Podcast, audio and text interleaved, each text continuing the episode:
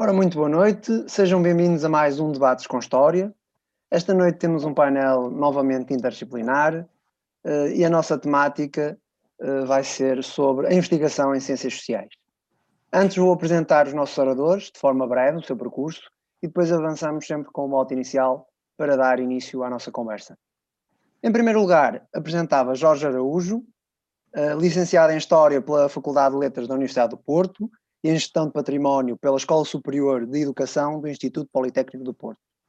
Neste momento é uh, candidato a doutoramento com a sua uh, tese uh, em torno da cronística de Rui de Pina, na área de medieval. O segundo candidato é Luís Gonçalves Ferreira, também aluno de doutoramento da Universidade do Minho. a sua área de investigação é em História Moderna e neste momento está a tratar sobre as questões da indumentária na época moderna. Ruben Elias, eh, doutorando também eh, pela Faculdade de Letras eh, em Sociologia. A sua área de investigação prende-se sobre a questão de, de, de, questão de medicamentos, mas também tem investigado algumas questões relacionadas com a sociologia da religião. Diana Carvalho, também aluna de História, mas relacionado o seu percurso com a área do património, eh, e neste momento encontra-se em licenciatura na Universidade Aberta de História. João Freitas, eh, licenciado eh, em Direito, mas neste momento encontra-se em licenciatura na área de História com alguma, alguma pesquisa nestes domínios, no domínio do Direito e também no domínio da História. Esta noite vamos então desenvolver um pouco a temática da investigação em ciências sociais eu começo com o seguinte mote. Será que eh, nos moldes atuais a investigação se encontra funcional ou não? Ou seja, que tipo de dificuldades ou entraves nós encontramos em Portugal na área de investigação atualmente? Vou começar por dar a palavra a Jorge Araújo, se me permitir, para dar a sua opinião um bocadinho em torno desta perspectiva. Jorge, muito boa noite. Boa noite, boa noite a toda a gente que participa neste debate, todos também as todas as pessoas que vão assistir posteriormente. Uh, queria agradecer desde já a oportunidade de, que me deram de estar aqui, a participar neste debate com um tema que considero muito, muito relevante e muito, muito interessante. Um, a perspectiva que eu posso apresentar sobre a questão um, é minha, não é? Ou seja, de, de um investigador uh, jovem, de um doutorando de, de, do segundo ano uh, do Porto, penso que isso também é uma questão uh, importante, e de História. É, é, no campo das ciências sociais é, é, essa área que eu posso, que eu posso abordar mais. Um, e a nível de, das dificuldades, ou seja, acho que há, há vários, vários, vários tipos de, vários níveis, não é? De dificuldades que nós podemos abordar e hum, isso depende das áreas que nós trabalhamos, de, de onde nós somos, as condições que temos no, no perto de nós e, e do, do, país, do próprio país que nós vivemos. E Portugal, nesse aspecto, acho que tem alguns problemas estruturais que noutros países não, não verificamos. A nível científico, geralmente conhecemos isso, baixo financiamento, hum, um, um, atraso que já vem, já vem de longe, mas eu penso que nas ciências sociais isso é mais notório do que, se calhar, do que noutras, noutro tipo de ciências, não é? E, e agora, o que, o que é que eu tenho notado? Enquanto estudante de História, há algumas coisas que tenho eh, notado. Por exemplo, a nível de condições materiais, vou-me referir mais a, a, condições materiais, porque penso que as outras são, eh, são, são já conhecidas e penso que outras pessoas iam falar e, e iremos abordar. Mas a nível de condições materiais que eu tenho notado, por exemplo, é que ainda pouca documentação e bibliografia está disponível online. Um, e isso, isso é uma questão de investimento, porque nós vemos noutros países que eles fazem mesmo programas de digitalização um, e colocam as coisas online. Acontece mesmo. Eu muitas vezes ir encontrar livros portugueses que me interessam para o meu trabalho em sites estrangeiros, em uh, bibliotecas de, de, outros países. E, e nas, nas, portuguesas não, não encontro, muitas vezes não encontro. Um, e isto é particularmente grave, tendo em conta, por exemplo, os tempos que nós vivemos hoje, em que as bibliotecas estão fechadas, muitas bibliotecas continuam fechadas, em que é impossível realizar viagens, por exemplo. Portanto, eu penso que este é um aspecto uh, que devia ser uh, mais trabalhado. Isto é uma dificuldade, e lá está, né, que abarca essa tal funcionalidade que dá o mote aqui ao tema, ao tema que estamos a discutir. Outro, outra questão é, leva-nos ao, ao, próprio problema das bibliotecas, um, das próprias bibliotecas portuguesas. Muitas vezes as suas burocracias, que já conhecemos, os problemas de horários, mas, mas mais ainda, vamos mais além. Ou seja, o, as obras, as obras das bibliotecas, eu noto que ainda falta muita coisa, por exemplo, a nível de bibliografia estrangeira, eh, fontes estrangeiras, que é particularmente aquilo que eu trabalho, noto muita dificuldade e noto ainda mais, que é uma centralização bastante grande. Há obras que só existem em Lisboa. Só, uh, lá está aquele, aquele problema, só existem em Lisboa. Então, em tempos que nós não podemos viajar, como são estes, como é que, como é que resolvemos isto? E, e isto, isto condiciona, não, isto condiciona logo o tema, por exemplo, do trabalho das pessoas.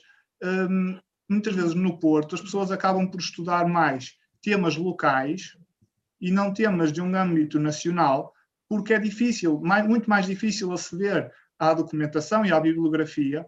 Para quem não tem meios, isto condiciona um, a abordagem de trabalho. E muitas vezes o problema nem são os recursos. Muitas vezes as bibliotecas têm recursos. As bibliotecas e os arquivos têm recursos. Às vezes, o problema é de quem conduz, quem dirige e quem conduz a política de aquisições, um, que, de incorporações, que não, não conhece, bom, não é de história, não está tão sensibilizado para essa, para essa questão, vai muitas vezes adquirir, se calhar, obras que muitas vezes datadas, não é? Que não são aquelas essenciais, enquanto, por exemplo, uma coletânea de fontes medievais, modernas, é, é, é algo intemporal, é algo intemporal, aquilo servirá investigações, a cada passo pode servir para renovar o conhecimento. E penso que devia haver uma aposta maior na aquisição desse tipo, desse tipo de obras. E, e, e, para não estar a tomar mais, mais o tempo, só um, último ponto, que é a questão do, dos centros de investigação. O que eu noto é que muitas vezes os centros de investigação das, no campo das ciências sociais, pensa-se, por exemplo, que não é preciso um laboratório. Então não, não nos dão laboratórios, não nos dão espaços de trabalho, e, e, o investigador tem que andar aí um bocado às vezes ao, ao Deus dará, um, e, não, e não há aquela questão do, da comunicação com os pares, do, do, do, incentivo, do intercâmbio, a troca de ideias, que eu penso que isso também é sempre uma questão relevante, um, o estímulo mútuo e essa questão de, de, nos oferecerem condições que muitas vezes eu sinto que nas ciências sociais não, não, não há tanto essa preocupação de, em nos oferecerem. Foi a minha intervenção. Obrigado. Obrigado, Jorge. Obrigado. Uh, agora o Ruben poderá nos uh, contemplar com a sua visão também no âmbito da sociologia. Certamente as fontes uh, são diferentes. Sim, sim. An antes de mais, uh, dizer boa noite a toda a gente e cumprimentar o restante painel e agradecer o convite por, por estarmos aqui e em volta deste debate de, de investigação nas ciências sociais e foi nesse âmbito que o Bruno me contactou. Portanto, mais Claro que a minha perspectiva vai ser muito daquilo que é a minha experiência da sociologia, mas também, no fundo, dar aqui uma visão global. Né? De certa forma, este debate, apesar de depois ser divulgado mais tarde, estamos num sábado à noite, uh, questões mais teóricas serão postas de lado e debatermos um pouco uh, no papel das ideias. Né?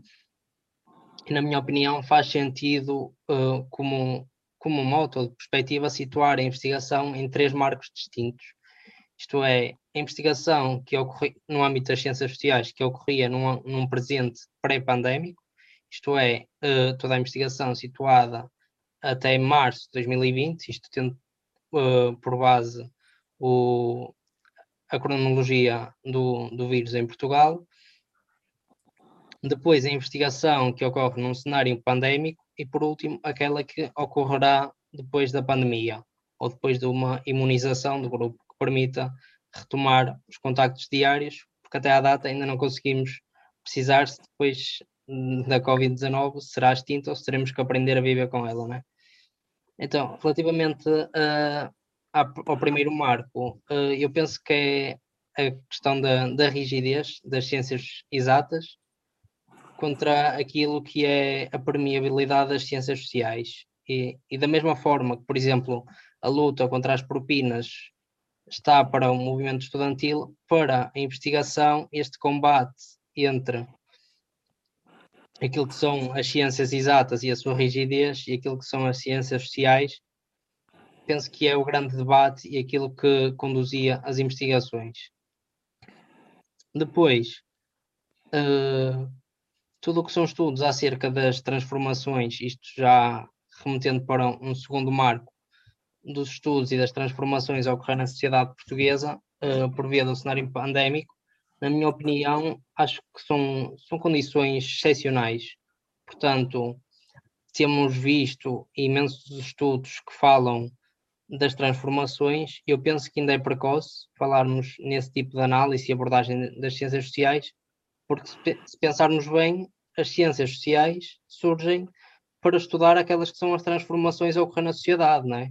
Nós atualmente podemos falar em impactos diretos e que estamos a viver uh, no dia a dia, mas falar em transformações penso que ainda é muito cedo, ou seja, possivelmente em 2050 os manuais escolares, uh, da mesma forma que nós estudamos outras pandemias, outros acontecimentos, é?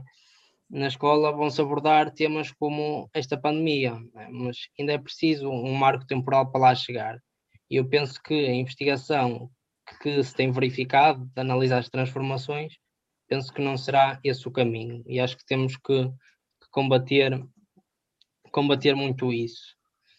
Uh, e por último, falar aqui naquilo que é um, uh, o futuro da, da, investigação nas ciências sociais e uh, é, lá está, e entronca naquilo que eu vinha a dizer, que é não cair no pressuposto de comercializar as ciências sociais à, à luz das transformações da pandemia, até porque eu tenho uma opinião negacionista quanto a transformações possíveis sociais no futuro, isto é, nós em, em março, abril de 2020, quando confinamos e que houve ondas de ambientais, de melhorias, só que depois, quando começou uh, o desconfinamento, nós reparamos que tudo voltou ao normal, não é? Ou seja, aquelas transformações que nós pensámos que iriam ocorrer, não ocorreram. Por isso é que eu acho que é preciso tempo para maturar e para vermos uh, transformações no futuro.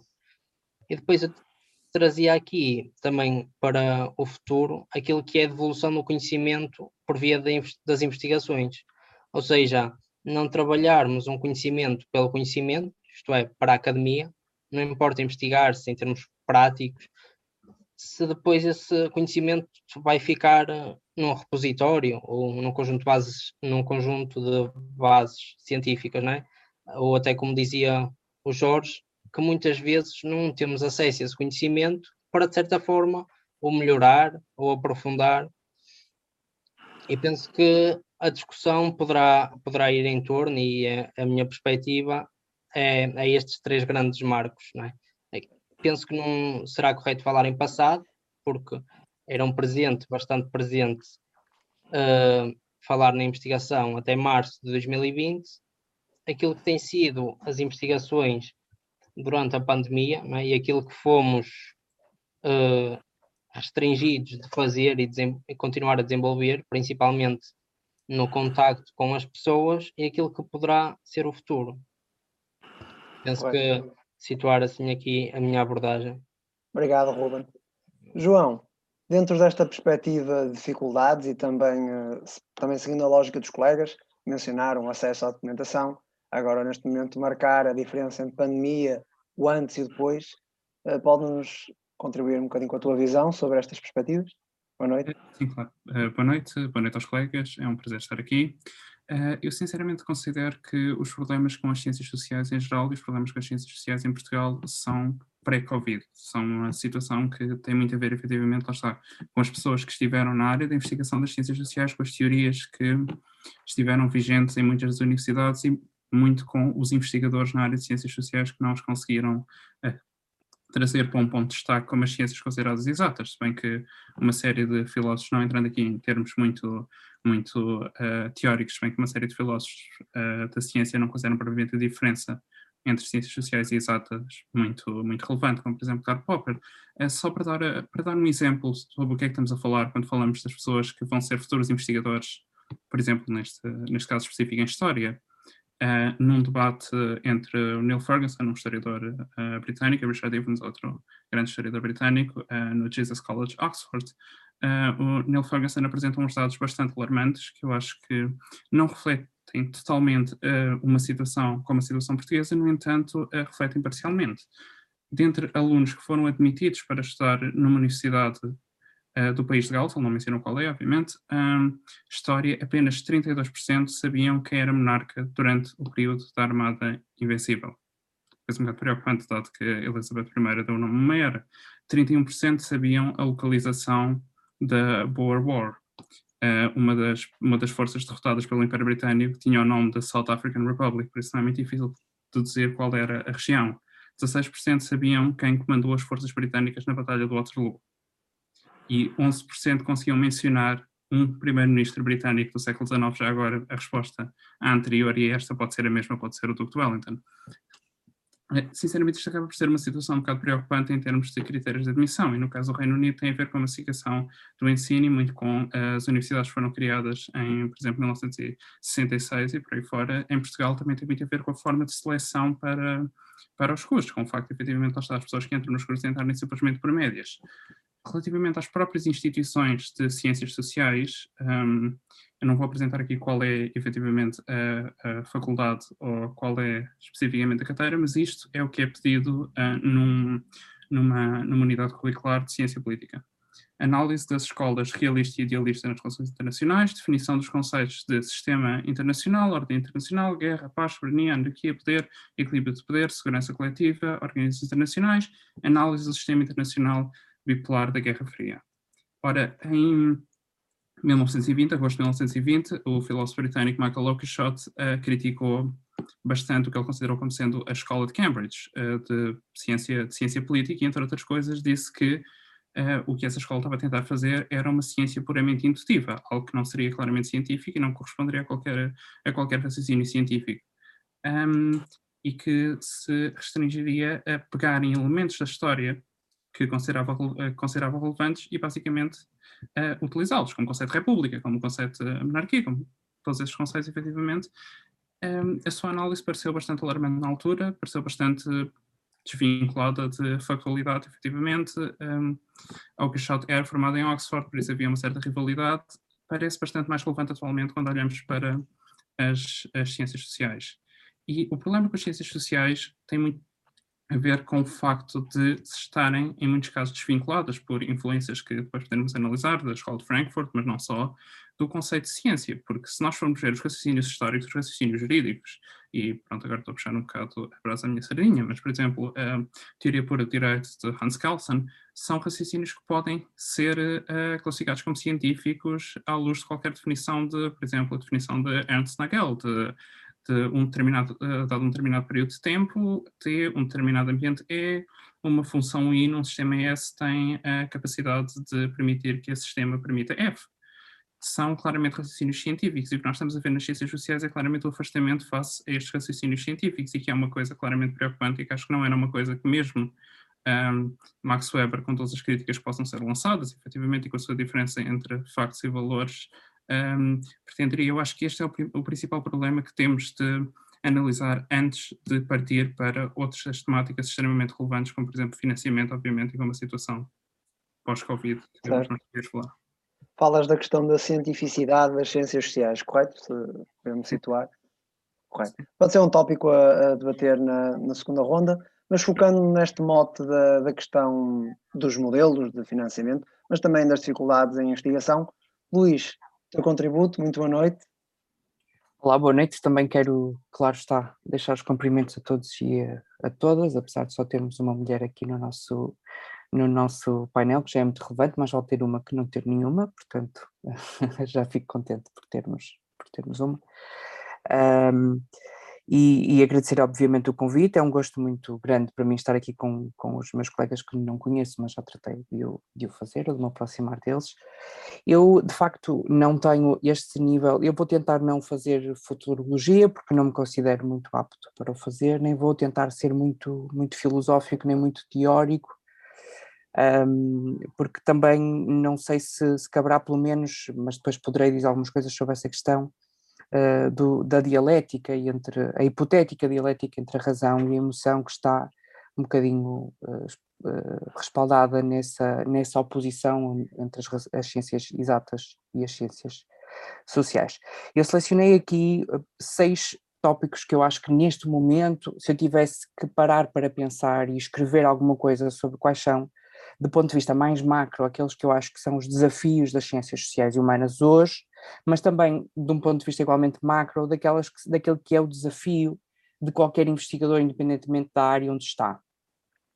Uh, é lógico que este, uh, o primeiro grande desafio, que é um desafio que já é antigo e que, e que, faz parte do nosso modelo de desenvolvimento, sobretudo ocidental, tem que ver com a globalização, e quando nós falamos em globalização, falamos de uma série de desdobramentos do processo de globalização.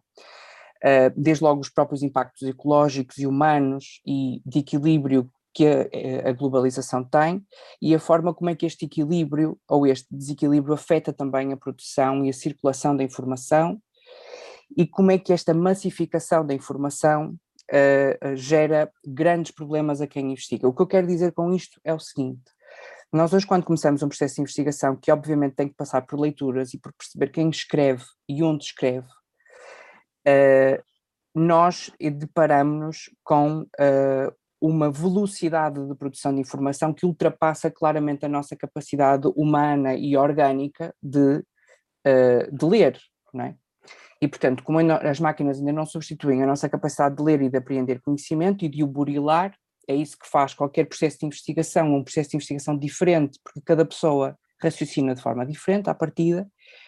E é isto que eu vejo muitas vezes, eh, o desafio que eu sinto é quem ler, porque se eu vou ler, se eu tenho muita informação para ler, eu tenho que a selecionar de alguma forma, e o critério básico é começar pelos nomes importantes, que é isso que nos ensinam nas faculdades, vamos aos nomes relevantes, mas ao estarmos a estudar sempre nomes relevantes, nós estamos a reproduzir sistemas de, de hegemonia de pensamento.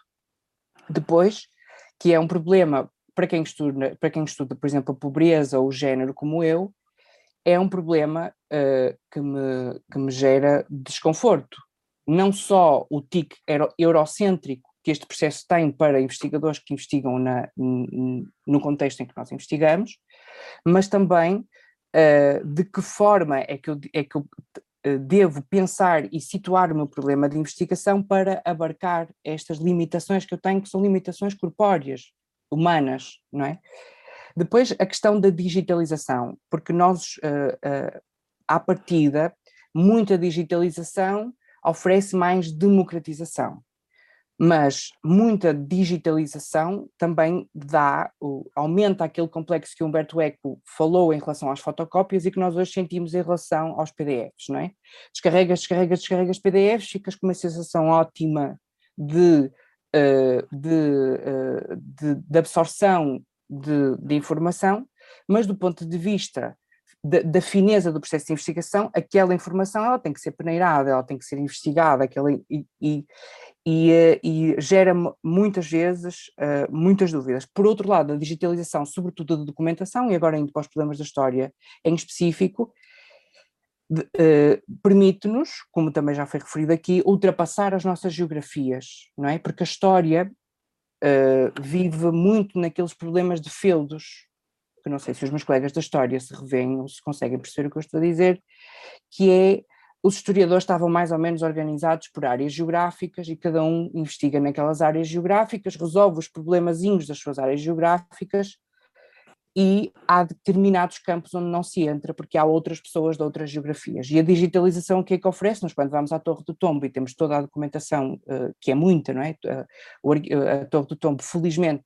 tem muita documentação digitalizada, nós percebemos que é possível esbater esse problema dos feudos, mas depois há outras respostas orgânicas que nos vão surgindo. E não querendo, também não me querendo alongar também demasiado, já falei da massificação da informação e depois as políticas de ciência aberta. Eu acho que uh, esta questão do que é que hoje é uh, como é que se faz, primeiro, como é que estão uh, assentos os mecanismos de financiamento, também já foi aqui falado, como é que se avalia uma candidatura, a validade dessa candidatura, mas também como é que se avaliam os currículos, os percursos, não é? E os currículos das, das pessoas e dos investigadores. São assentos normalmente em métricas, e estas métricas, elas que estão entregues a cinco ou seis grandes uh, editoras de revistas, uh, ou melhor, os artigos que, que resultam nas métricas estão entregues a corporações.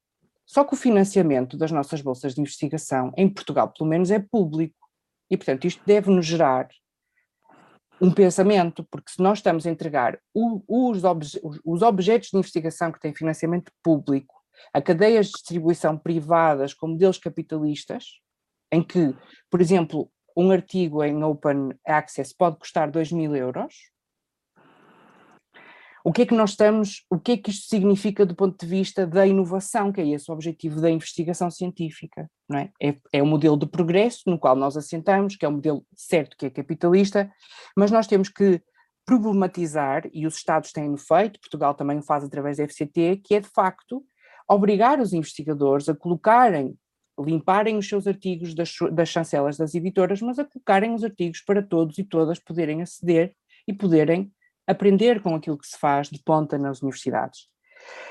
Uh, porque há outra questão, e agora voltando à história em específico, que não sei se os meus colegas também sentem, mas eu sinto muito, que é de que forma é que a história pode ser inovadora. E aqui, isto vai diretamente relacionar-se com aquela visão do modelo científico, ou de que, um, ou da aparente uh, a cientificidade de determinadas ciências sociais humanas, onde muitas das vezes se concepciona a própria história, onde se inclui a história, porque a história tem um aparato que muitas das vezes não parece científico, porque não tem modelo experimental, não é? nós não podemos reproduzir o tempo histórico na nossa frente e, e, verificar esse facto, não nos é possível. Nós temos uma eh, interação com as fontes, com as fontes hipotética dedutiva, que tem muitas limitações, obviamente, e que é altamente interpretativa e subjetiva. Só que ainda há muita gente que acha que a história, ou que acredita na falácia da história objetiva. Ou seja, que é possível contar uma história, apenas uma história. Mas se é possível contar apenas uma história, eu tenho dificuldades em perceber onde é que a história é inovação. Porque se a história é uma, contemos essa história, ponto final. E uh, isto leva-me à, àquela que me parece que é a principal responsabilidade hoje, e já vou terminar, das ciências sociais humanas, que é uma resposta paliativa e curativa em relação a este processo de degeneração que resulta do modelo económico vigente, obviamente. Eu quando quero, eu não, eu não estou a querer pautar isto por uma afirmação política, mas de, até porque não tenho nenhuma filiação partidária, obviamente, claro mas é que eu entendo que é este modelo, este modelo de, de progresso atual que também tem influências na, nas ciências que nos pode levar a discutir isto de forma mais radical. E as ciências sociais humanas elas vão ser sobretudo relevantes nesta questão do paliativo e nas respostas que se dão aos problemas das pessoas, pessoas problemas esses que não têm respostas absolutas e universais como os modelos científicos duros querem e aparentam e querem dar. E acho que a história tem, a história e outras ciências sociais humanas, como têm vindo a desenvolver, têm um papel muito importante naquelas que eu entendo que são as questões desta pós-modernidade, ou deste sítio onde nós vivemos, se não lhe quisermos dar este nome atualmente. Nomeadamente nas questões de género, nas questões da ecologia, nas questões com, da relação com a natureza e com o clima, e sobretudo do modelo democrático. E, e é esta uh, uh, que nós hoje com determinados com, com o ressurgimento de determinadas um, de determinados modelos mais totalitários e determinadas ideias mais totalitárias, acho que se lança um desafio muito, muito sério à história, de construção da memória, e, e eu não sei se nós estamos preparados para fazer, para desempenhar esse, esse papel. E pronto, seriam estas linhas gerais sem oferecer muitas, sim, sim respostas, mas baralhar um pouco aqui a, a discussão. Obrigado.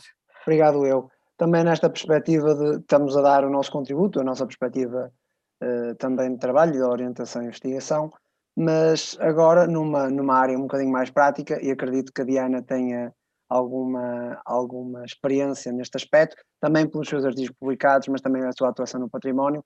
Diana, muito boa noite. Uh, seguindo a lógica dos colegas, e uh, o meu moto inicial para já, para fecharmos esta primeira volta, dificuldades, perspectivas dentro desta, deste mundo das ciências sociais. Ok, antes de mais quero saudar a todos os oradores, obrigada pela oportunidade que me estenderam para estar aqui, ao Bruno Almeida e ao João Viegas, e cumprimento também o público que esteja a ver e que veja posteriormente as nossas comunicações e espero que achem interessante e se revejam nestas problemáticas.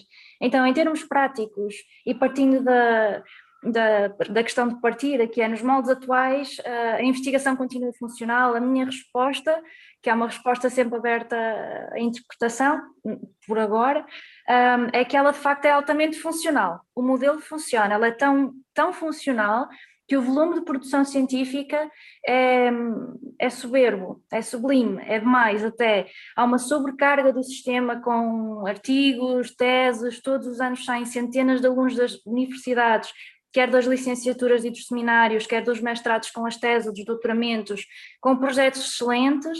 Um, portanto, ela funcional é, ela está é, de facto sobrelotada na minha ótica e, e pouco valorizada, pouco dinamizada e, sobretudo, precisamente porque há uma grande produção e essa produção é feita por, por estudantes, uh, muitas vezes até uh, coniventes com, com projetos de, de docentes, o que é normal, um, ela acaba por ser muito gratuita e eu aí falo por experiência própria.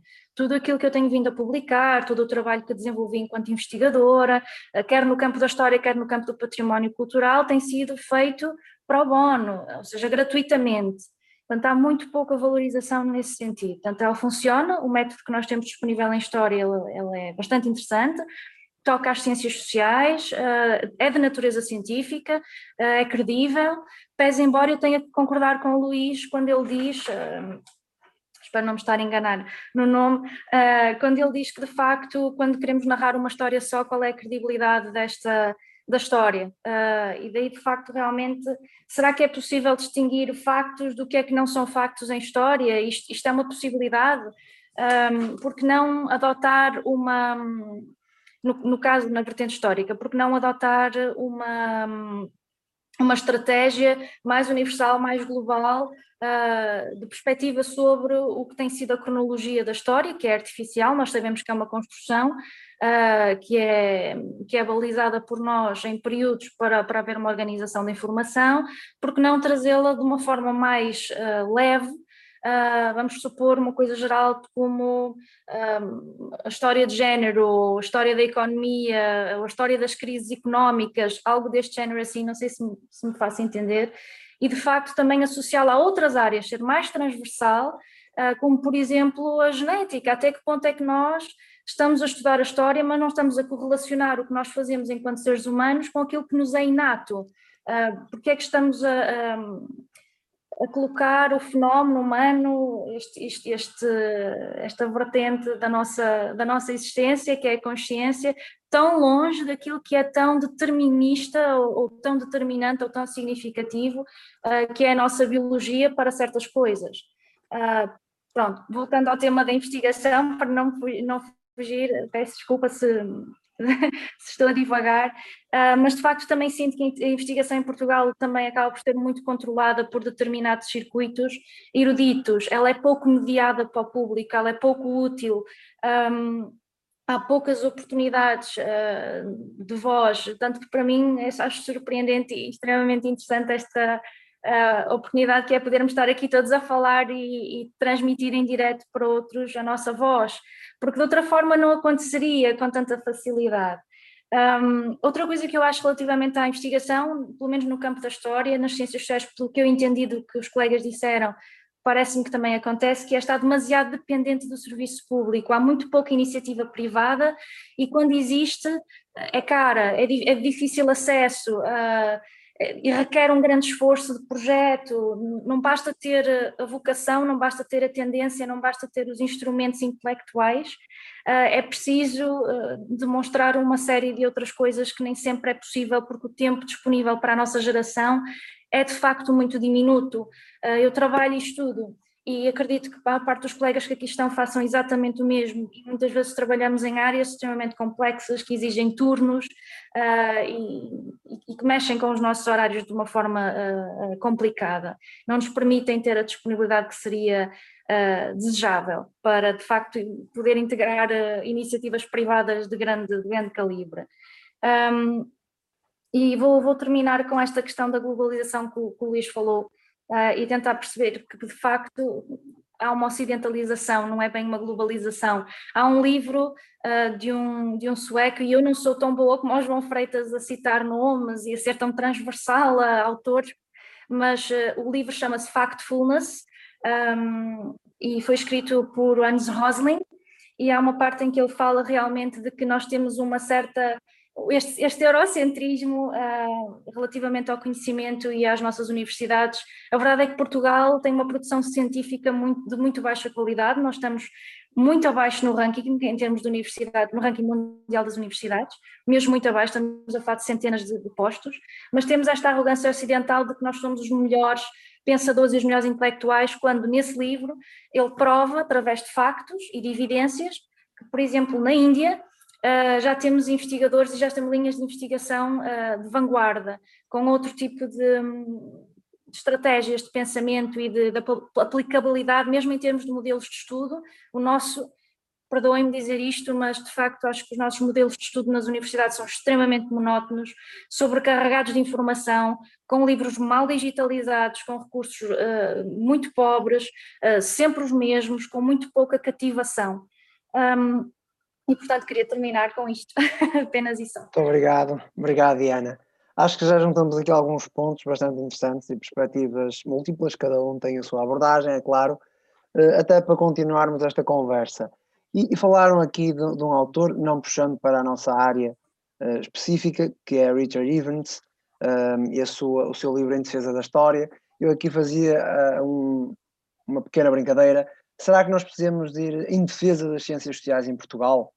Porque creio que a sociedade portuguesa também é um dos pontos a debater neste aspecto, eh, que denota não uma valorização muito grande pelas ciências sociais.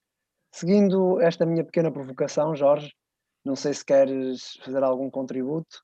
Concordas, discordas? Sim, sim, sim. Um, eu penso que precisamos de ir em defesa realmente das ciências sociais em Portugal, comparando inclusive com, com o que se vê em toda a ciência em geral, precisamos de ir em defesa de toda a ciência mas em Portugal, se calhar, da, das ciências sociais, um bocadinho mais. Uh, no entanto, não, não posso concordar muito que a produção científica em Portugal seja assim tão fraca quanto, quanto foi, dito há pouco pela, colega Diana, peço desculpa. Um, penso que também é uma questão de escala, não é? Claro que as nossas universidades num país pequeno como o nosso nunca conseguiram, uh, mas isso será inevitável, nunca conseguirão competir com, com países muito maiores e também muito mais ricos, obviamente, nós com os meios que temos, se calhar fazemos eh, por vezes até pequenos milagres, não é? Porque temos, o que é certo é que temos portugueses eh, em tudo que seja congresso importante, em excelentes faculdades, e lá estão sempre, descobrimos sempre um português lá, uma portuguesa, um, eh, lá, lá metidos, portanto não, ah, não posso concordar com, com esse aspecto. Um, quanto a outra questão, claro que a ciência aberta, é, isso é, é, muito importante, é, é muito importante, mas realmente devíamos, então, devíamos mudar um pouco todo o paradigma, porque eu, eu, eu tenho que compreender e até aceitar, por exemplo, que alguém que paga um doutoramento, um mestrado ou um doutoramento do seu bolso, muitas vezes acontece, depois queira ganhar, hum, queira ter um retorno, não é? Um retorno daquilo que também teve que investir um, nessa, nessa, sua, nessa sua etapa. E, portanto, eu, eu, aceito perfeitamente. E muitas vezes eu deparo-me com esse problema que eu já tentei aceder a teses de pessoas que, pronto, fizeram o, o, doutoramento sem uma bolsa da FCT, em que aí são realmente, as pessoas têm mesmo que deixar, o, o têm mesmo que disponibilizarem acesso aberto os resultados da sua investigação. Um, e não, não consegui, mas não consegui ter acesso aos trabalhos dessas pessoas e, e, não posso deixar de compreender, não é? Porque aquelas pessoas tiveram o, aquele, fizeram aquele investimento que, que foi relevante, pronto. E, e, a outra questão, outra questão que eu gostava também de, de debater um pouco, é, eu, eu, quando, eu, quando, era mais novo, aqui há, há uns anos, era daquela, tinha uma ideia, a minha ideia pensava desta forma, ou seja, eu vou investigar aquilo que eu gostar, aquilo que me apetecer um, e tinha muito esta ideia, esta ideia fixa. Eu vou, vou na minha, aquilo que, que bem me apetecer. Não interessa, pode não servir para nada, mas é o meu gosto. Atualmente, a minha visão é, é diferente, não é? Até porque uma pessoa hoje, quando se candidata a FCT tem que responder, tem que inserir a sua, a sua tese num programa da agenda uh, das Nações Unidas, tem uma série de, de objetivos para cumprir. Um, ou seja, e penso realmente, como foi dito, que as ciências sociais também devemos deve cumprir um papel no mundo da atualidade. Isso, isso é importante. No entanto, gosto de conciliar com a minha posição antiga. Não, não me esqueço da posição que em tempos também tive. Eu penso que não devemos ser extremistas e devemos conciliar uh, as, duas, as duas coisas, porque também não se pode deixar de investigar temas que não têm utilidade nenhuma, porque há temas que podem não ter uma utilidade, são puramente teóricos, não, não, não têm, não, não, há muitas pessoas que podem pensar que aquilo, o que é que isso afeta a, a vida uh, atualmente? Pois, se calhar têm razão, mas eu penso que é importante não abdicar também desse, desses temas e conseguir aqui conciliar os dois pratos da balança. Obrigado, Jorge. Seguindo esta, esta, também esta perspectiva da inovação, da questão da necessidade social, que as nossas investigações, os nossos pensamentos deverão, no fundo, seguir, até para uma melhor valorização do nosso trabalho. Uh, Ruben, na tua perspectiva também de, do ponto de vista sociológico, mas também como investigador, uh, o que é que achas sobre esta questão de os investigadores atualmente terem, serem quase obrigados a responder a este painel de necessidades sociais. Ou se respondem ou não respondem. Sim, sim. Eu, eu penso que limita, em certo ponto, porque depois, no fundo, parece que estamos a forçar ali um enquadramento daquilo que são os objetivos a que nos propomos, não é? E há pouco falavas naquilo que é defesa das ciências sociais, não é? E eu penso mais do que pensamos em defesa das ciências sociais é defesa da ciência e aquilo que é o seu enquadramento perante, perante a população, não é? Eu sou a favor daquilo que é um acesso público à informação, porque, pelo menos nós e eu, do ponto de vista sociológico, acho que não faz sentido estás a escrever se esse contributo não vai ser utilizado por outros.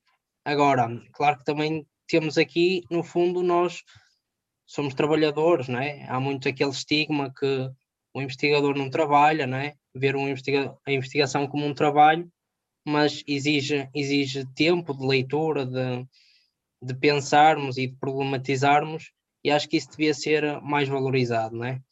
Uh, uh, aqui o debate tem ido mais para a área da história, mas dando aqui uma perspectiva mais plural. Sim, sim, mas não é necessário. Sim, por exemplo, nós na sociologia, né, a sociologia é a ciência mãe, né, e depois aquilo que vamos vendo são ramificações, e por exemplo, a sociologia se debruça sobre a educação, a política, o ambiente. Por exemplo, temos agora novas ciências e novas investigações a disputar da sociologia das emoções, é? algo que pensávamos que era só da psicologia ou da sociologia do corpo, da sociologia do consumo, é?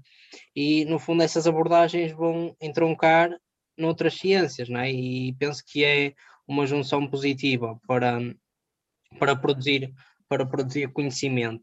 Aliás, há pouco também falava-se, tentando aqui, de certa forma, uh, mencionar aquilo que eu acho importante que foi dito, do, deste eurocientismo, penso que, pelo menos eu tenho, e penso que a minha geração tem tido esse maior cuidado de ir beber também aquilo que são os contributos para lá da Europa. Por exemplo, a realidade do, do mestrado e no doutoramento em Sociologia é da adesão a colegas brasileiros e que vêm de áreas muitas vezes completamente diferentes e que vêm com perspectivas e autores que nunca tínhamos falado, mas que se formos a ver são perspectivas extremamente válidas e que não são tidas em conta, não é? Nós, a certo ponto, já passei por esse processo no mestrado, é? nós estamos a produzir conhecimento e parece que um décimo desse conhecimento é nosso, tudo o resto parece que estamos ali a fazer um resumo de tudo aquilo que foi dito, não é? Isso às vezes dá, dá que pensar, de certa forma, é não esquecer aquilo, e eu penso que é isso que entronca na, nas ciências sociais e na diferença faz, face às ciências exatas. Nós estamos tão preocupados em justificar, quer metodologicamente, quer teoricamente, o contributo que vamos dar, que caímos no erro, num o tornar único, não é? não o tornar autêntico e, e quando vamos a ver estamos ali a produzir um resumo que depois vai continuamente vai ser perpetuado, não é? E no fundo no fundo é um bocado isso, não é? Nós na, Nós na sociologia tentamos que o conhecimento uh, cubra todas as áreas, né? e há uma grande proximidade com a história, porque se nós estudamos uh, as ciências sociais, têm um objeto de estudo em comum, né? que é o social.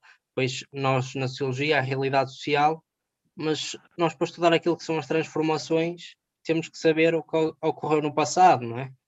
E penso que a história é muito importante, assim como a economia, o direito, outras ciências e, e penso que o, que o, debate é interessante. Eu não sei se fui ao encontro da tua, da sim, tua, sim. Da tua pergunta. São sempre perspectivas a enquadrar para depois seguirmos uma, uma lógica neste debate. Também seguindo esta parte do diálogo das informações que são produzidas neste, neste contexto, João, na tua opinião, achas que este diálogo é feito entre as ciências sociais e os portugueses ou entre as ciências sociais e os europeus? Uh, achas que este diálogo específico na produção de conhecimento está a ser bem realizado? Uh, eu não acho sinceramente que esteja a ser, especificamente no caso português, uh, bem realizado como se verifica, por exemplo, nos nossos países. Eu estou a falar em ciências sociais, mas posso estar a falar, por exemplo, em ciências. E a questão aqui, por exemplo, lá está quando, quando um, os meus colegas mencionam um, coisas como, por exemplo, o facto de de, de, a história não ser objetiva e da história ser diferente das ciências exatas, as ciências exatas também não são objetivas, efetivamente, são falsificáveis. A única ciência objetiva é, é a matemática porque é que depende de axiomas. Um, e é que não consegue provar a verdade, efetivamente, apenas a completude dos teoremas, o teorema de completude do Kurt-Gödel.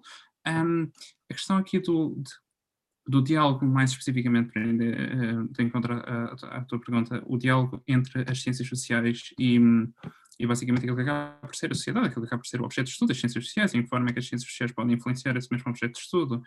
Um, eu acho que em Portugal a ciência tem sempre tem sido vista consistentemente à parte, digamos assim, da sociedade, como algo que não pode, como algo que não tem um relevo que tem, por exemplo, no, nos países. Eu dou o exemplo, por exemplo, do Reino Unido. Se nós analisarmos o orçamento uh, para 2021, apresentado pelo Chancellor of the Exchequer, uh, Rishi Sunak, vemos que a parte da investigação científica é claramente uma prioridade. O manifesto do Partido Conservador do, do Boris Johnson nas eleições de 2019 tinha claramente a parte de tornar o Reino Unido no pós-Brexit, no cenário pós-Brexit, como um cenário de investigação científica. E, obviamente, estamos a falar em investigação em ambas as áreas. Isto não é só de um partido, é transversal. O Tony Blair, por exemplo, do Labour Party, também dizia que a prioridade dele era a educação, educação, educação. E nisso falar de investimento em investigação científica, claramente aumentou o investimento em investigação científica, como agora está a ser aumentado por este governo, e aliás, como foi a britânica, como foi aumentado até durante o período da, da crise de 2008. Por isso, eu acho que nós em Portugal andamos nisto muito uh, aquém daquilo que, que, está a ser desenvolvido no resto do Ocidente. Certo. Uh, também nesta, nesta ideia da, da, do financiamento, mas não só, também na ideia de, dos partidos tentarem responder a estas necessidades. Luís, também agora passando a palavra à, à tua posição, achas que o governo português tem investido uh, nestas sinergias entre os estudantes, entre as instituições, motivando assim uma, uma, uma informação muito útil à, à sociedade, do ponto de vista das ciências sociais? Microfone desligado, Luís. Peço desculpa, pensei que estava, ah, pensei que estava, pensei que estava, uh, que me estavam a escutar. O que eu ia dizer, o que eu estava a dizer, é que eu de facto concordo com aquilo que o, que o João disse. Isto é um problema de modelo de desenvolvimento ou de, de sistema que existe em Portugal e não existe noutros países, nomeadamente no mundo anglo-saxónico, em que uh, os Estados Unidos, por exemplo, também têm investido muito em inovação, lá, se nós pensarmos nos grandes recursos tecnológicos que nós hoje uh, utilizamos e que massificam a nosso acesso à informação, eles são pensados em contexto de inovação, seja ele uh, ter-se iniciado num contexto militar ou não, mas de facto existe esse, esse investimento, essa vontade de entregar dinheiro à inovação, porque a inovação é o que permitirá gerar uh, o progresso e permitirá também, obviamente, produzir, uh, produzir recursos e produzir um, recursos de qualidade. Eu acho que Portugal tem um problema crónico nesse sentido, que é um problema que eu não consigo desviar uh, da questão da cultura, é? do ponto de vista daquilo que se investe na educação e na cultura de qualidade, uh, nos comportamentos que as pessoas têm, em regra geral, no acesso, por exemplo, um, aos museus, no acesso ao teatro, no acesso, um, em regra geral, às artes, porque isto que nós nos queixamos que temos pouco dinheiro, por exemplo, os artistas também se queixam exatamente do mesmo, são os mesmos processos, abrem-se grandes concursos, muito difíceis de ganhar, em que são avaliadas, uh, em que as pessoas são submetidas a métricas, a números, uh, e depois chega lá uma comissão que corta, faz uns cortes uh, esquisitos e ninguém percebe muito bem. Acho que nós também temos um problema em Portugal com a transparência, que é um problema da administração pública. Acho que o Estado re relaciona-se mal com as populações, com as pessoas, um, e acho que de facto não é um grande também nos poderia levar a questões mais, mais, mais largas, como por exemplo a própria ideia da corrupção e porque é que a corrupção tem tanta implementação em determinados países e não tem nos outros, e aquela velha dialética entre os países do Norte e os países do Sul, que não quero entrar por aí. Eu gostava de, de recuperar, respondendo à tua pergunta, sim, parece-me que Portugal tem um caminho importante a fazer. Acho que o principal e único financiador que atua em Portugal em sistema de monopólio, que é a Fundação para a Ciência e Tecnologia, ela mesma não é transparente nos processos, portanto, eh, é muito comum vermos a FCT a emanar regulamentação que depois não, que não cumpre essa regulamentação, e isto é muito grave do ponto de vista de transparência, é muito grave do, da, da relação com os cidadãos e sobretudo com os investigadores que precisam daquele financiamento para continuar a trabalhar. Não está reconhecido o estatuto de intermitência ao investigador, o investigador vive de bolsa em bolsa, não pode fazer planos, não pode contrair um crédito de habitação, não pode entrar no jogo de mercado porque não tem trabalho, não tem contrato de trabalho, e o Estado promove esta precariedade, mas também me parece que há um desafio, e há bocado quando falava da questão da história, da objetividade da história, da subjetividade, eu acho que o desafio das ciências sociais com a comunidade e também não, eu não tenho esta visão romantizada de que as ciências sociais não têm que provar nada às ciências exatas, eu acho que as nossas universidades portuguesas ainda vivem muito este estigma do que é uma ciência daquilo que é, às vezes há, ah, eu estudo ciências e as outras pessoas das ciências sociais humanas não são ciências, são umas ciências híbridas, negando que grande parte de, dos progressos da sociedade ocidental a partir da década de 60 resultam exatamente desta centralidade das ciências sociais e humanas nas academias e nas discussões que isso possibilita. E se nós hoje pensarmos em grandes movimentos de convulsão sociais, como a reivindicação do espaço público, como uh, o debate das questões em, em redor da raça, uh, da cor da pele, de determinado, da discriminação em determinada, da orientação eh, sexual, da orientação sexual, começam nas universidades, nos anos 60, 70, que têm impactos profundos na nossa vivência. E eu acho que nós temos que continuar não a provar de maneira obsessiva, mas a demonstrar que de facto as ciências sociais têm um papel importante para não uh, observarmos aquilo que temos visto no caso português, no financiamento da Fundação para a Ciência e Tecnologia, não que a história esteja mal servida, mas as ciências sociais humanas, por exemplo, nas bolsas de doutoramento, uh, não, não têm grande representatividade, mas no emprego científico, nos laboratórios associados ainda é muito, ainda, a, a diferença ainda é mais evidente e é, mais, é uma fratura de facto exposta. Uh, e uh, em relação à comunicação da história com as populações, eu acho que nós hoje falamos, e para ir de encontro um bocadinho que a Diana estava a dizer, a história fa falha a falar com as pessoas. Falha e falha muito. E porquê é que nós hoje percebemos, por exemplo, assistimos a jornalistas da ciência, das ciências da comunicação a escreverem livros de história? Porque as pessoas das ciências da, da, da comunicação são treinadas para comunicar, não é? E nós não somos treinados nas academias em história para comunicar da maneira que a ciência, que, por exemplo, que outra ciência social, como a, como a ciência da comunicação, como as ciências da comunicação são treinadas. Portanto, nós não nos devemos estranhar se nós reivindicar um espaço público que nós, nas academias, não, não, não treinamos, não exercitamos, não queremos saber. E a, se nós, por exemplo, em termos comparativos, uh, fizermos o exercício de perceber a comunicação de ciência no mundo anglo-saxónico, as universidades estão nas ruas, estão nas rádios, os investigadores falam para as pessoas querem comunicar os seus, os seus resultados de investigação, têm muito mais ciente esta necessidade, este papel que têm na inovação. Porque Portugal também tem um problema de correr atrás do progresso e da inovação. Portugal não tem uma história, seja desde o início da industrialização, não tem uma história de inovação, de produzir um, uma ideia, de ter alguma coisa que uh, um produto diferenciado seu que resulta da sua investigação, parece que andamos sempre a correr atrás, porque de facto nós estamos numa periferia e nós, europeia e nós somatizamos bem essa condição uh, periférica. Em relação à ciência da à ciência aberta, naquilo que na posição que o, que o Jorge uh, ou, ou naquilo que ele comentou em relação a isso, eu não falo quando falava em ciência aberta só para esclarecer, eu não estava a falar obviamente das pessoas que publicam um livro no mercado editorial. Esse livro, obviamente, ele tem que ser, parece-me lógico, ele tem que ser pago porque tem custos de produção associados. Falo, de facto, numa cadeia, e vou citar dados de um artigo muito interessante de uma pessoa da minha universidade, chamada Eloy Rodrigues, que se chama A Pandemia e a Emergência da Ciência Aberta, em que ele fala e em que ele reflete basicamente um, como é que a Covid, como é que esta pandemia fez com que os resultados científicos, ou não apelar exatamente a isso, divulguem os vossos resultados científicos, uh, deixem que as pessoas os, os, os leiam, retirá-los da, da, da, da, dos mecanismos capitalistas vigentes. Mas se nós refletirmos que são dados desse artigo, se estiverem errados, são obviamente uh, da autoria, da responsabilidade do autor, que são das, uh, existem uh, 42.500 revistas que estão na mão de 10 mil entidades. Estas revistas publicam 3 milhões de artigos ao ano. Mas... Ok?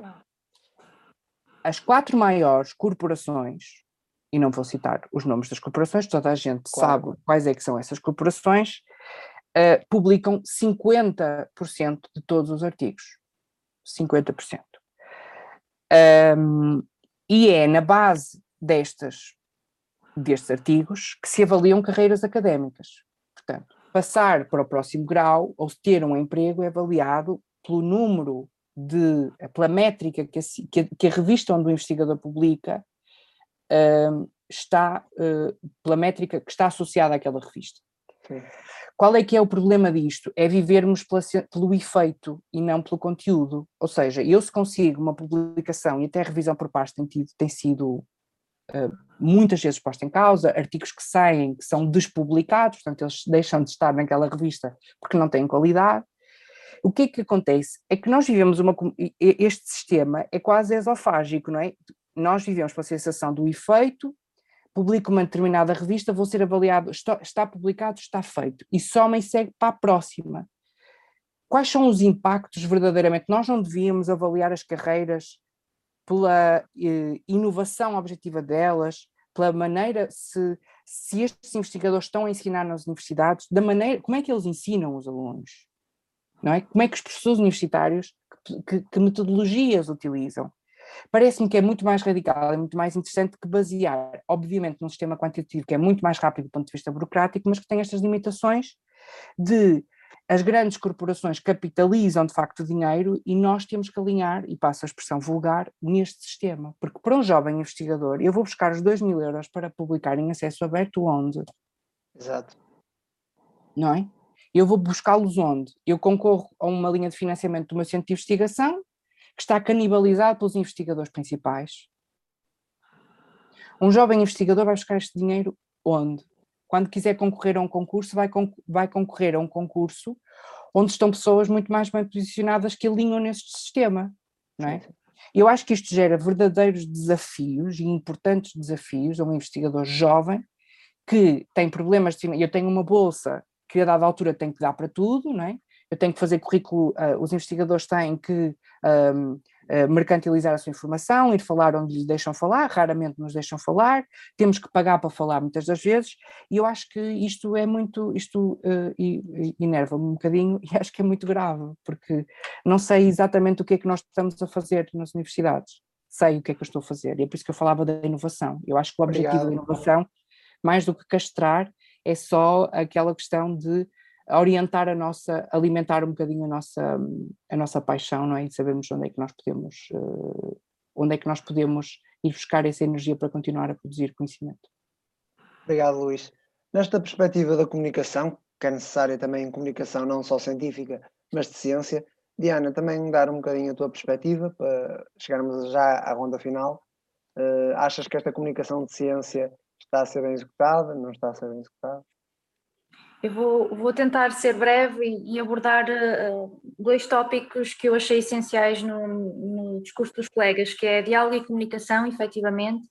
Uh, eu acho que aqui eu prefiro apresentar uma proposta, uh, tentar abordar a vertente prática, porque de facto acho que na teoria os colegas foram excelentes a colocar as problemáticas em, em, em cima da mesa. Eu vou tentar avançar com uma proposta humilde e se calhar até pouco realista, mas pelo menos é um começo uh, naquilo que se, que se, quer realmente fazer, que é mudar.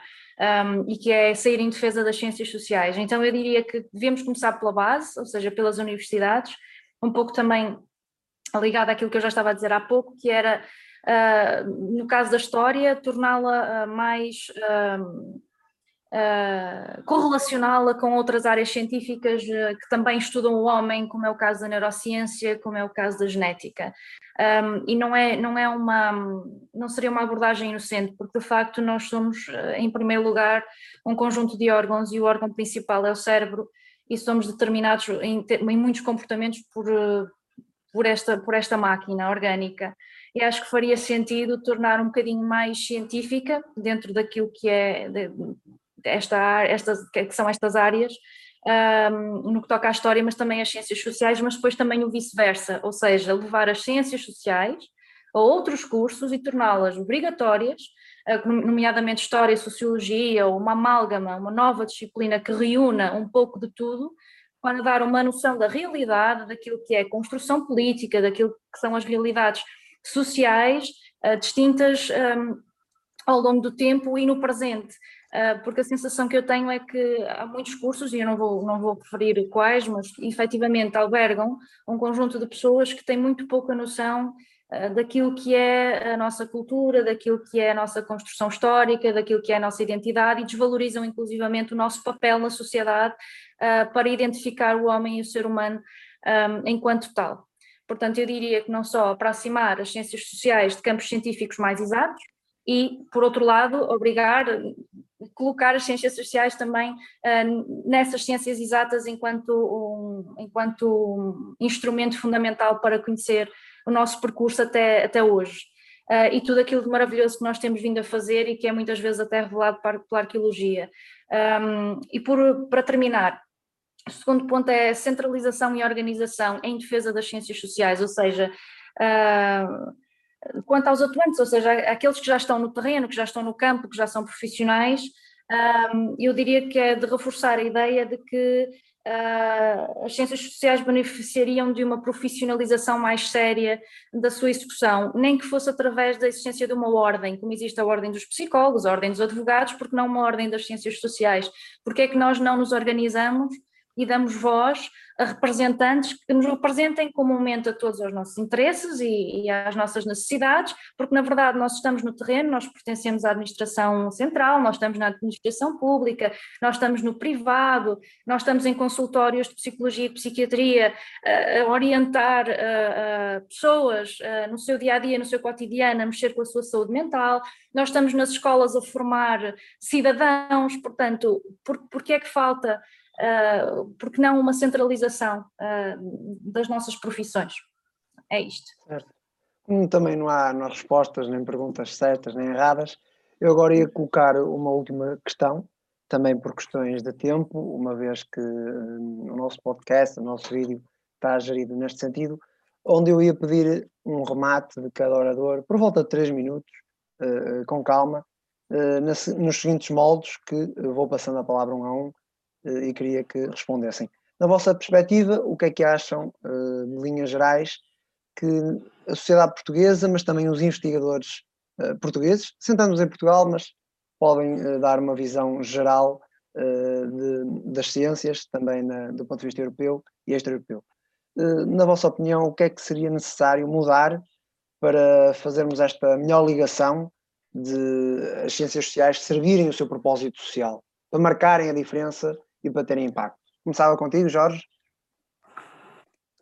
Obrigado. Uh, respondendo uh, também uh, na continuidade daquilo que tem vindo a ser dito até aqui, eu concordo precisamente com essa questão de, de, melhorar o diálogo e a comunicação nas ciências sociais. Penso que isso seria importante.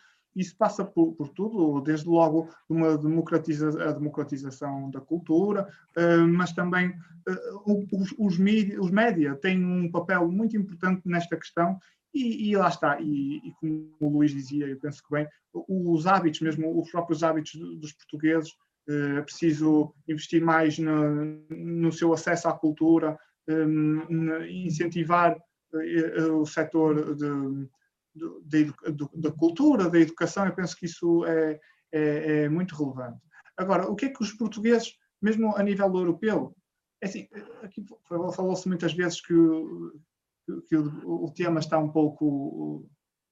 Eh, há uma, um grande eurocentrismo nesta questão, não é? Eu concordo, eu concordo, é verdade. Eu, por exemplo, fico, fiquei até um pouco desgostoso de não ter estudado uh, história da Ásia, história da África, que realmente é um deserto, eu sinto que é um deserto nas nossas, uh, nas nossas eh, universidades. Um, no entanto, eu penso que também em relação a Portugal, noutras, nas universidades lá de fora, também há um, se calhar, há um certo deserto em relação a Portugal. E, e, nós, e penso que nós ainda temos um papel também a cumprir aí, chamar a, atenção para aquilo que nós também às vezes podemos dar uh, os novos as novas propostas que também Portugal uh, pode apresentar e que muitas vezes até são esquecidas uh, nesse campo e que também são, seriam de valorizar. Muito obrigado, Jorge. Ruben? Uh, fazendo aqui um resumo, porque os contributos têm sido no sentido plural, mas eu penso que direcionam todos para o mesmo. Rematar aqui a minha a minha participação com aquilo que podemos chamar por 3Ds: direito, devolução uh, e diálogo. Começando por o diálogo, penso que o diálogo entre as várias ciências sociais é algo que deve ser visto como necessário e imprescindível para o futuro. É? Nós, quando queremos apresentar um conhecimento da realidade, por muito que estejamos no papel de historiador, de sociólogo, penso que anexarmos a isso um contributo proveniente de outros colegas, penso que só vai engrandecer o trabalho que estamos a realizar. Uh, em segundo, aquilo que é a devolução. Isto serve para aquilo que são os investigadores e os centros de, de investigação, ou seja, a academia, que é, deve ser tão ou mais importante o meu trabalho estar anexado a uma base de dados ou uma série de revistas científicas, como ele estar de livre acesso para as populações. E, e eu, enquanto investigador, devo ficar contente de, ok, pares como eu estarem a ler o meu trabalho, mas que as pessoas que eu tive a investigar, aqueles que foram os participantes do meu estudo, saibam aquilo que foi o resultado final, ou seja, aquilo que nós na sociologia chamamos a, a devolução àquilo que foi o nosso objeto de estudo. E por último, direito da antena. É? Eu tenho uma, uma posição um bocado romântica, ou seja, sempre que há tempo de antena para um sociólogo ou um historiador, eu fico satisfeito porque sinto que estamos a aproximar uh, as ciências sociais do público, não é? E penso que muitas vezes nós vemos e, e hoje em dia há uma disseminação de canais de informação, não é? Temos notícias o dia todo, mas de certa forma penso que há notícias e há conteúdos que deveriam ser trabalhados, deveriam ser comentados por cientistas sociais, porque faz a diferença a forma como chegamos às pessoas e também corroboram, há pouco falava-se daquilo, penso que foi o Luís, de treinar na academia para a comunicação, nós na sociologia também sentimos isso, não é? E saber que há pessoas que chegam lá, há pessoas que conseguem comunicar, faz-me ser positivo relativamente ao futuro e que há uma palavra a dizer das ciências sociais, não é? Claro que tem que ser um trabalho conjunto e temos todos que batalhar nisso. Certo. Obrigado. Eu também é, é mesmo uh, esse o propósito do nosso tipo de iniciativas, do nosso grupo, e deste especificamente quando foi pensado este tipo de debates, para, uh, de forma interdisciplinar, abrir o diálogo e a promoção de, de informação. João? É, pronto, relativamente à questão de, do que é necessário mudar e das ciências sociais na, pronto, na sociedade, digamos assim, no seu objeto de estudo, um, eu primeiro uh, gostaria de pegar aqui numa, algo que foi dito pela, pela minha colega Diana, quando ela falou da necessidade de associação entre as ciências sociais e outras, e outras ciências, e nomeadamente a neurologia e estudo, eu acho que isso é absolutamente essencial, e por isso é que acho projetos como, por exemplo, o que está a ser feito, o que foi executado pela Faculdade de Medicina de trazer a disciplina de História da Medicina como que era facultativa para obrigatória, a Faculdade de Medicina da Universidade de Lisboa, são bastante positivos nessa área. Um, e acho que, um, usando uma expressão jurídica, o ONUS Probandi está um bocado uh, do lado de, das ciências sociais para também trazerem áreas de ciências exatas quando estudam, por exemplo, temas como em História a Grande Pressão, para trazer áreas de, como, como a matemática, isto é algo que a economia percebe muito bem.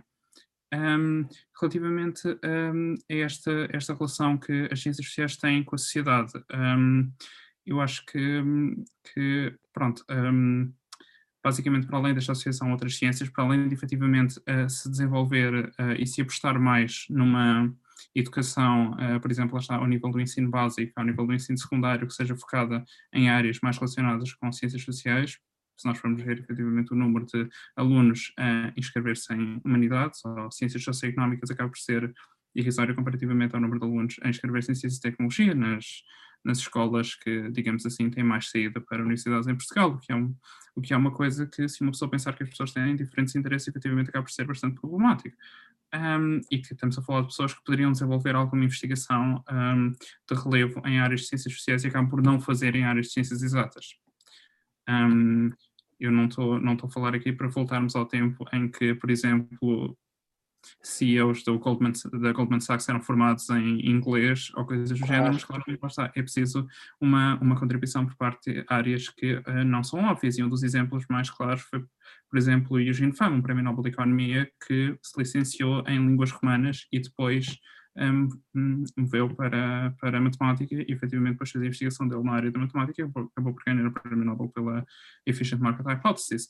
Um, eu gostaria aqui também de pegar noutra, numa, numa coisa que foi dita pelo meu uh, colega Jorge, que era a questão da inutilidade dos temas, às vezes da percepção de inutilidade, que é algo que afasta muitas pessoas das ciências sociais, é algo que afasta muitas pessoas de, de uma série de, de, de, temáticas que abordamos, que é este, este tema não tem qualquer utilidade prática. Eu gostaria apenas de lembrar que, efetivamente, a física quântica, por exemplo, era algo que dentro da área da física era considerado, por exemplo, no tempo em que John von Neumann estava a trabalhar como algo bastante um, não relevante e que até, uh, indo mais longe dentro da, da virologia, efetivamente as doenças uh, do foro respiratório eram consideradas antes da crise do SARS-CoV-2 uh, eh, pouco, pouco importantes e isso alterou drasticamente o preço. Obrigado. É assim. Luís, também dentro desta perspectiva? o microfone está desligado. Já sei, já sei, também não disse Obrigado. nada. Portanto. Não há problema. Uh, e queria pedir desculpa à Diana porque eu falei tanto que deixei-me levar pelas minhas emoções que tirei-lhe do tempo de. Uh, eu dou-lhe um bónus a seguir. que eu acho que resumindo, e para também não me alongar, alongar uh, muito, muito mais, um, ehm, eu acho que há aqui uma, há, há, do lado do investigador uma pergunta que deve, que deve fazer, eu investigo, que é uma pergunta aliás bastante filosófica que devia guiar as nossas ações, quase todas, que é eu investigo, eu faço para quê? Um, e acho que aqui as populações, quando se faz ciência, a investigação, as populações, a comunidade deviam ser a resposta e não o ego um, e uh, o currículo e outras, outras questões. Mas eu sou um utópico e, portanto, como utópico, posso dizer estas coisas. Uh, do outro ponto seria a transparência, eu acho que temos todos que trabalhar a transparência, a transparência nos nossos dados, a maneira como é que nós os trabalhamos e a maneira como é que nós os publicamos, a maneira como, nos relacionamos com as fontes, porque isso depois terá repercussão também na maneira como somos tratados pelas organizações de, que financiamos e também a nossa capacidade para exigir dessas mesmas organizações também transparência, para que elas sejam transparentes connosco. Acho que as ciências sociais têm que, sobretudo, trabalhar em rede e acho que o trabalho interdisciplinar é aqui o, o principal, uh, o principal mote, porque o ser humano é diversificado, é diverso, e nós tendo como objeto o ser humano em sociedade, nós temos esta, esta natureza, esta, esta natureza inata da nossa condição que deve estar presente nos nossos trabalhos. Eu, por exemplo, nas minhas investigações tento fazer isso, tento ler sobre as outra, outras áreas, até sobre filosofia, não sendo propriamente uma ciência, mas uh, tem muito a acrescentar à maneira como nós esquematizamos o nosso pensamento e, sobretudo, a responder ao para quê das nossas uh, investigações. E acho que as ciências sociais humanas também devem, e voltando ao início, devem preocuparem seria, devem se preocupar seriamente uh, com o social, com a sociedade e não ter problemas em, uh, em falar e assumir, porque quando nós vamos para a comunicação social falar, corremos o risco de, de, ver os nossos pontos de vista discutidos e bem, e há, às vezes parece que as pessoas têm receio, receio disso. E é só isso. Muito obrigado.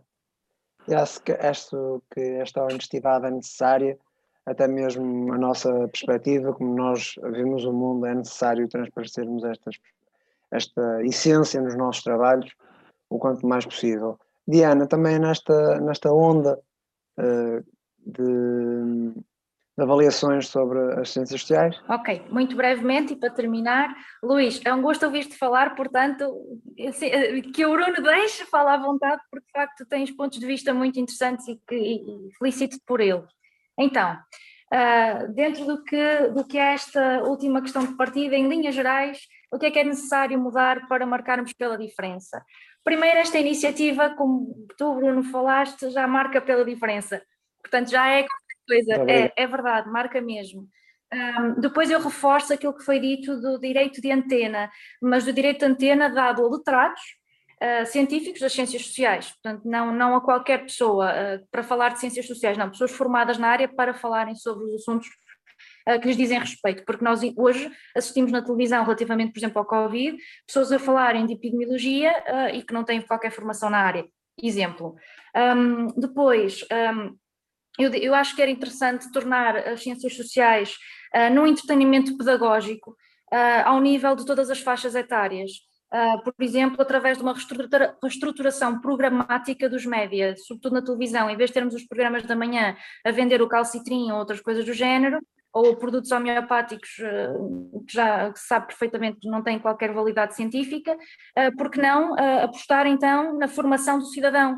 Porque a maior parte de nós ainda não sabe, por exemplo, porque é que se pagam impostos, ou o que é que, o que é, qual é a função de um partido político, qual é a sua representatividade, enfim.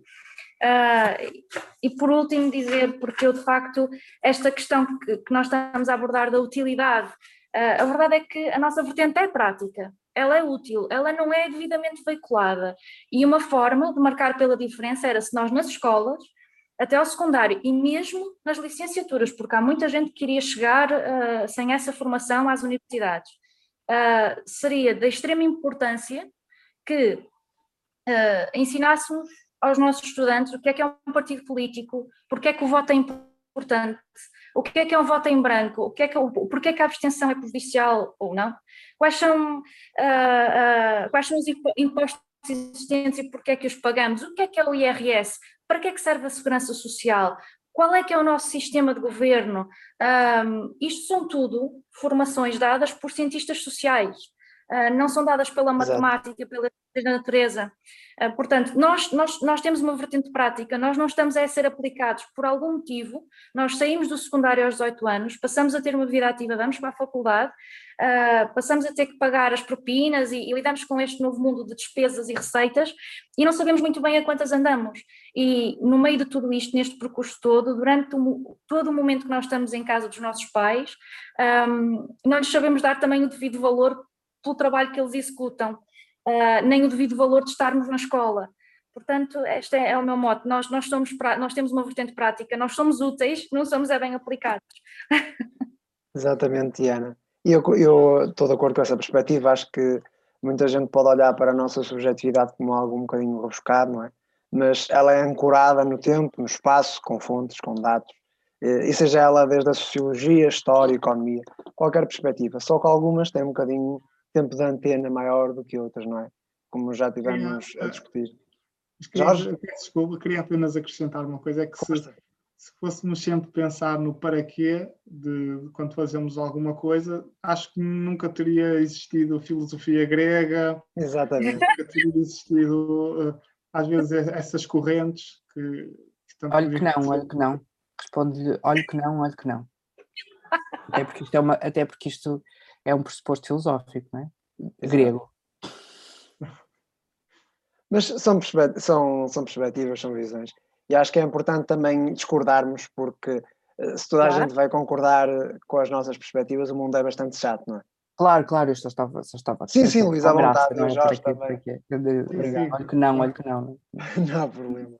Mas uh, gostei imenso deste debate, uh, acho que todos vocês deram a vossa perspectiva, uh, do ponto de vista também da vossa experiência, que era isto que eu esperava.